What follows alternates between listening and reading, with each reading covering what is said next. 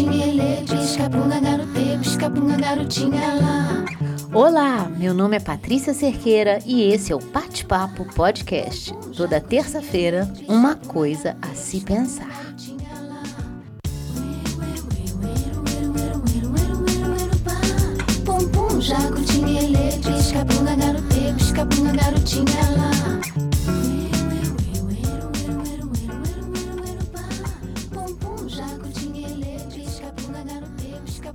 Você sabe a diferença entre autoconhecimento e autoconsciência?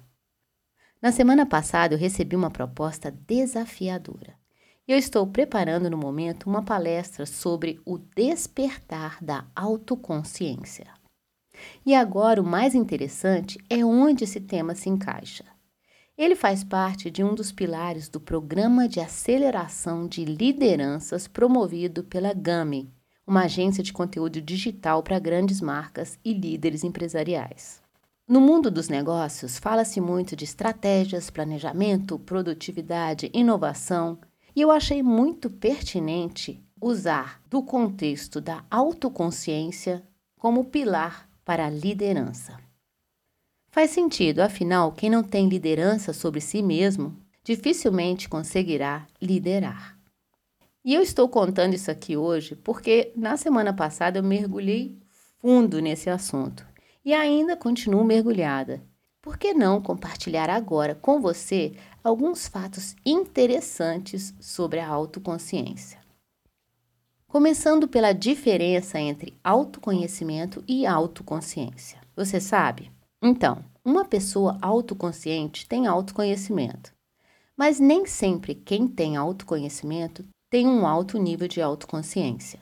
Ou seja, você pode se conhecer super bem, saber das suas capacidades, qualidades, suas paixões, seus erros, arrependimentos, seus defeitos, suas metas e assim vai. E mesmo assim, ter pouca consciência dos seus atos e o efeito dos seus atos sobre outras pessoas ou sobre o meio em que você vive. Em outras palavras, a autoconsciência refere-se à capacidade de se tornar o objeto da própria atenção. A autoconsciência é mais profunda do que o autoconhecimento. Ela trabalha na sutileza das emoções, dos pensamentos, sentimentos. E quem desenvolve um alto nível de autoconsciência percebe como isso o afeta. Desenvolver a autoconsciência é saber dominar o que nos afeta e ter consciência que isso não afetará de forma negativa aquilo que nos cerca. Deu para entender? Ontem eu ouvi um TED Talk da maravilhosa Ana Fontes. Ela foi eleita uma das 20 mulheres mais poderosas do Brasil pela revista Forbes, com o título Menos eu, mais nós. Ela fala nesse TED Talk da importância de pensar em ajudar ao máximo de pessoas com o nosso próprio negócio. O pouco que você tem para oferecer pode ser muito para quem não está esperando nada. Ela fala o tempo todo da importância de pensar no coletivo.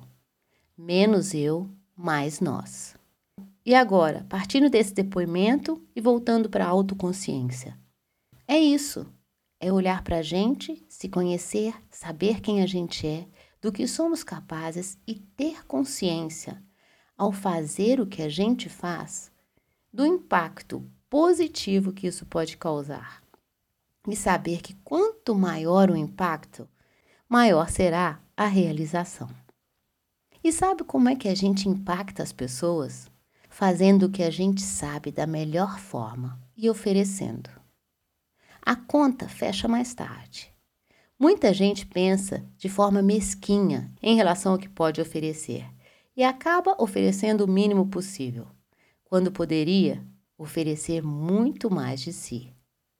O tempo que a gente acha que ganha ao fazer algo mal feito ou mais ou menos é o tempo que a gente perde para conquistar qualquer coisa nessa vida.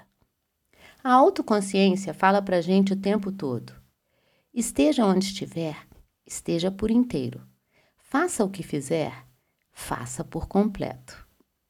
Outra coisa que eu quis te contar aqui sobre a autoconsciência é que existem dois tipos, a pública e a privada. A pública é o papel da autoconsciência quando temos público, ou seja, quando estamos no meio de pessoas, eventos sociais, em posições de visibilidade, nos portamos de acordo. A autoconsciência pública é bastante comum em situações em que a pessoa é o centro das atenções. Muitas vezes, ela leva uma pessoa a aderir certas normas sociais para ser aceito por amigos, colegas, parentes, enfim. Quando tomamos consciência da forma que somos avaliados pelos outros, buscamos modificar comportamentos e modos de pensar para sermos aceitos. Esse é um ato comum do ser humano. Afinal, todos queremos ter amigos, ser sociáveis, conquistar corações. Agora, a autoconsciência privada significa que a pessoa se conhece profundamente. Sabe quais são os principais aspectos do seu ser, tendo total consciência de sua forma de pensar e agir. Eu achei muito interessante quando eu li que se olhar no espelho e se reconhecer é um tipo de autoconsciência privada. Outra é sentir o coração bater forte quando está de frente para alguém que você gosta. Isso também é uma forma de autoconsciência. Depois de ler, estudar, pesquisar, eu fiquei pensando que uma das formas de despertar a autoconsciência é mergulhar profundamente no mar de sutilezas da vida.